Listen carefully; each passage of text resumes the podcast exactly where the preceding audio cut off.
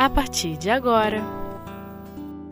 Gestos de Amor Obras Póstumas Da Obsessão e da Possessão, com Bianca Cirilo. Olá, amigos ouvintes. Vamos dar continuidade ao estudo de obras póstumas.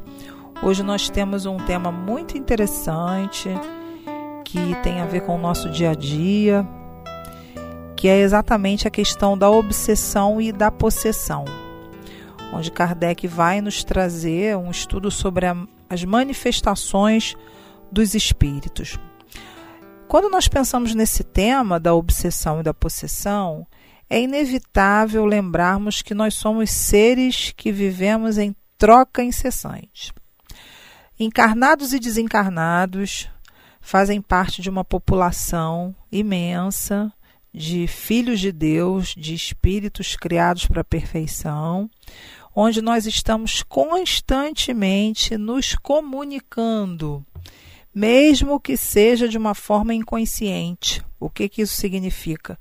Existem aquelas comunicações de encarnado para encarnado ou de encarnado para desencarnado e vice-versa, onde nós temos consciência que estamos emitindo um pensamento, direcionando, seja através de uma conversa, seja através de uma lembrança de um ente querido que desencarnou, mas existem aquelas trocas que são as trocas inconscientes que fazem parte da exploração do nosso mundo psíquico quando muitas das vezes desencarnados que nos conhecem de outras épocas ou que não nos conhecem, mas que acabam tendo acesso ao nosso mundo íntimo através da nossa, da nossa invigilância ou através mesmo da emissão dos nossos pensamentos, é, existem aqueles desencarnados que rastreiam o nosso mundo psíquico com muita propriedade. E ao rastrear o nosso mundo psíquico, identificam em nós uma série de dificuldades morais, uma série de dificuldades espirituais que estão nas profundezas do nosso mundo psíquico, que nós ignoramos, mas que eles não. Esses processos são processos bastante complexos e, e bastante delicados, porque quando nós sofremos por exemplo, a ação, a intervenção de um espírito desencarnado que vai nos direcionando e explorando esse conteúdo inconsciente e nós vamos automatizando uma série de comportamentos, esquecendo que estamos sofrendo uma influência.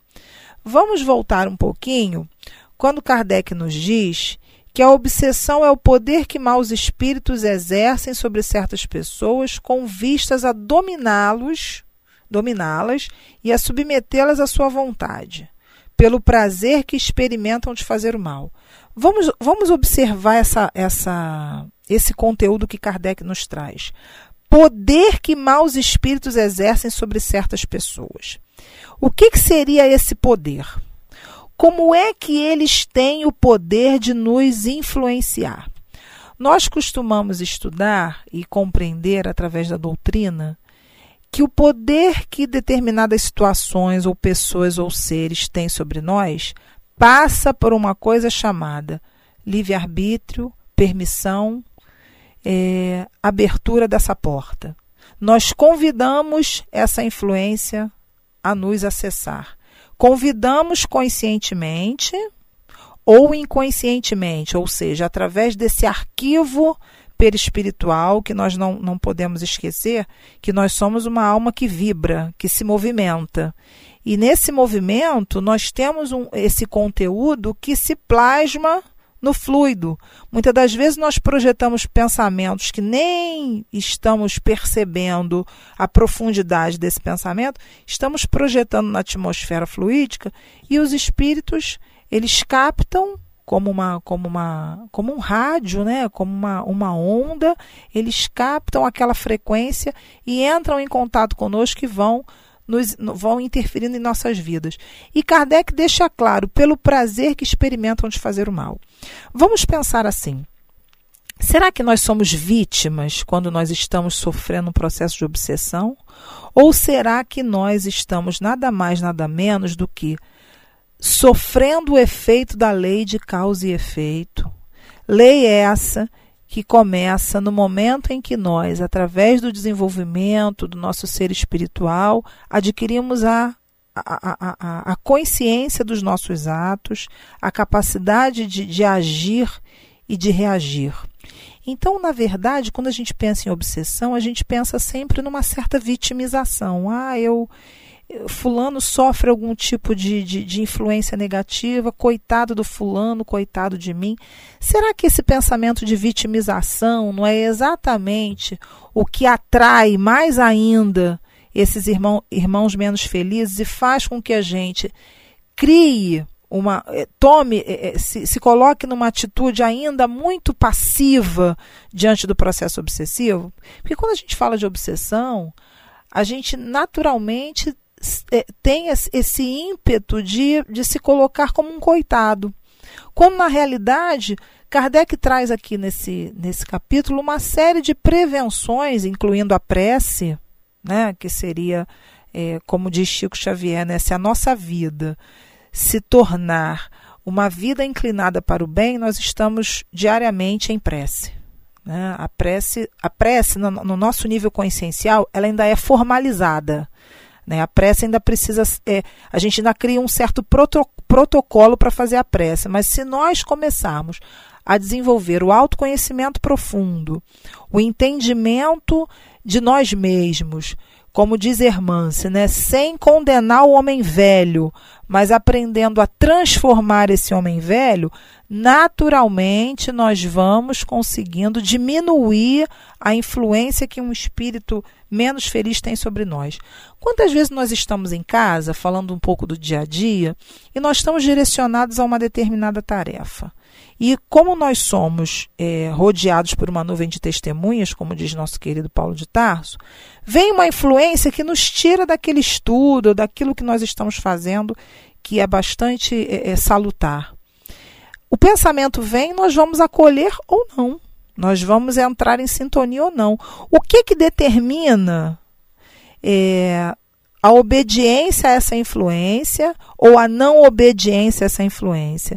O que, que determina? A nossa vontade, a nossa capacidade de querer se esforçar ou não para estar focado naquilo que nós já estávamos e ignorar a influência, ou ao contrário, sairmos do foco e entrarmos na influência.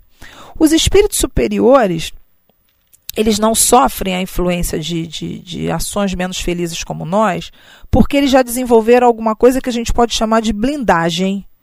Blindagem espiritual. O que, que seria isso? Essa blindagem tem a ver com a aquisição de uma afetividade madura, cristã, e um entendimento de si que Jung vai chamar de, de, de, de self, né, um entendimento desse eu interior, com muita, com muita propriedade, ou seja, são espíritos que já se, se conheceram e se conhecem o suficiente para saber aonde eram seus pontos frágeis. Nós ainda não, nós temos uma vida diária tão conturbada que nos tira do nosso eixo, né? Nos tira do, do, centro de nós mesmos, onde essa obsessão ela se facilita, por quê? Porque nós entramos na, na vida que todo mundo leva. Nós, nós estamos vivendo muitas das vezes, no bolo. E a doutrina espírita, ela particulariza esse entendimento, trazendo para particulariza no sentido de olha para você, interioriza e se percebe, mas ela não não não incita um egoísmo. Quando a gente fala de particularizar, é, é trazer esse entendimento de si mais voltados para essa coletividade, para essa ajuda mútua. E o mau espírito, ele explora o quê? Ele explora aquilo que nós temos e muitas das vezes temos preguiça de mudar. Porque toda mudança dá trabalho. Existe um livro muito bom que não é espírita, que é Quem Mexeu no Meu Queijo, que ele fala da metáfora da condição, fala de quatro, quatro perspectivas da condição humana diante da mudança. Então é, é muito interessante que é, quando alguma. Esse livro diz para gente que quando alguma coisa muda, nós temos várias posições, né? Ou a gente fica naquele processo de estagnação, reclamando da mudança e facilitando muitas das vezes a influência, agora fazendo a relação aqui com o estudo, né? O livro não é espírita, mas nós podemos fazer essa relação. Quando algo muda, nós temos essa posição de estagnação que facilita a ação do espírito menos feliz, que fica ali, é isso mesmo, reclama, né? fica nessa posição, não sai dali. A gente tem a posição daquele que quer sair, mas tem medo, né? Ele olha o labirinto, na metáfora do livro, existe um labirinto a ser percorrido. Nós poderíamos trazer, fazendo uma alusão ao nosso estudo aqui, esse labirinto é a nossa interioridade, né? aquilo que nós temos que explorar, aquilo que nós temos que conhecer, aquilo que ainda está sombrio, está obscuro, mas que muitas das vezes o, o nosso irmão menos feliz sabe, porque ele, ele, ele se dá o trabalho de. É, fazer uma investigação da nossa alma, coisa que nós muitas das vezes não fazemos porque a gente se envolve nesse dia a dia acaba sendo presa fácil. E esse labirinto, uma vez que ele é explorado, a gente vai descobrir o quê? Vai descobrir as nossas potencialidades. E uma vez que eu crio essa blindagem, naturalmente eu vou fazer o quê? Eu vou conseguir é, criar, eu vou conseguir impedir esse acesso fácil a esses irmãos menos felizes. Bom, vamos fazer agora um breve intervalo e logo em seguida nós voltamos com a continuidade do nosso estudo.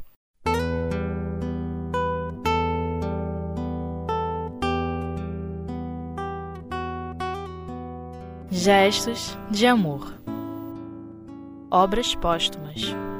Meus irmãos, dando continuidade então ao nosso estudo, desse tema farto, que é a obsessão e a possessão, é, Kardec mais à frente ele vai nos falar que apesar da influência desses espíritos que não nos querem bem, que muitas das vezes, como ele disse aqui, por inveja, por ciúme, por inveja do bem, né, como nós colocamos, eles naturalmente, infelizmente, eles acabam é, é, se comprazendo com essa necessidade de nos influenciar negativamente. Apesar deles, existem os bons espíritos. E como nós somos seres né, dotados de livre-arbítrio, apesar de todas, todas, todos os esforços que muitos filósofos fizeram para derrubar essa noção de livre-arbítrio, isso atrapalhou muito a nossa relação conosco e fez e facilitou certamente os processos obsessivos, porque essas ideias materialistas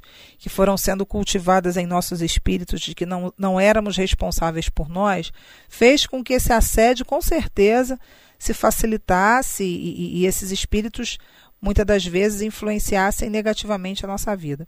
Apesar disso, existem os bons espíritos. E Kardec diz aqui que nos processos de obsessão, não é que esse bom espírito seja fraco.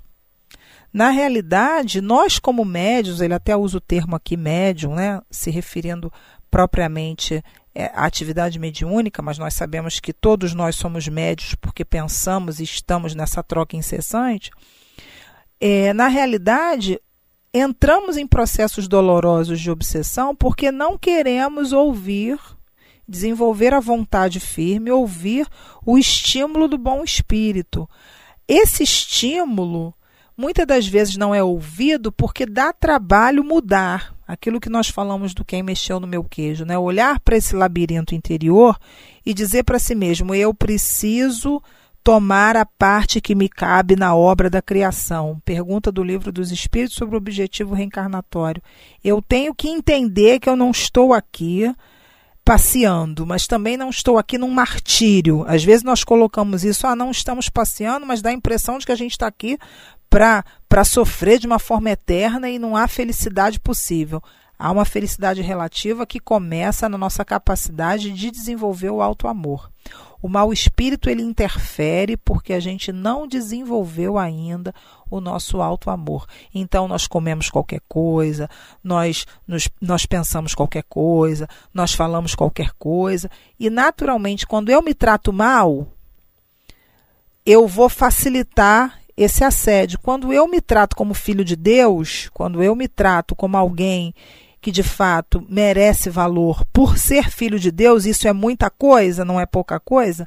Quando eu entendo isso, eu vou criando esse, esse guarda-chuva que Richard Simonetti coloca para gente naquele livrinho, o, Quem Tem Medo da Obsessão. Né? Ou seja, vamos desenvolver o guarda-chuva mental que não está furado. Como é que esse guarda-chuva ele fura? Ele fura na medida em que eu começo a cultivar pensamentos de menos-valia, de inferioridade, pensamentos que me colocam para baixo, alimentando em mim essa, essa, essa doença espiritual que, no, que todos nós trazemos ainda em, nossos, em nossas mentes, em nossos espíritos. Ou seja, os maus espíritos, eles, eles não inventam nada, eles exploram aquilo que já existe. Então, cabe a nós cuidar dessa casa mental. E mais à frente, Kardec vai colocando, é, dizendo que essa questão do, do processo de possessão, na realidade não é bem isso que muitas das vezes até a televisão explora através da prática do exorcismo, né? Ou outras outras filosofias exploram, né? Outras religiões exploram a questão do exorcismo como se o espírito mal se apoderasse do nosso corpo, se apoderasse da nossa vontade e nos fizesse refém sem nenhuma possibilidade de, de mudança. Então, o que, que Kardec esclarece aqui em Obras Póstumas? Essas práticas de exorcizar, de, de expulsar os demônios, como nós é, costumamos falar, elas são ineficazes se não tem aí a questão da autoridade moral ou do trabalho moral que, que precisa ser feito na, na transformação desse espírito que está sofrendo obsessão.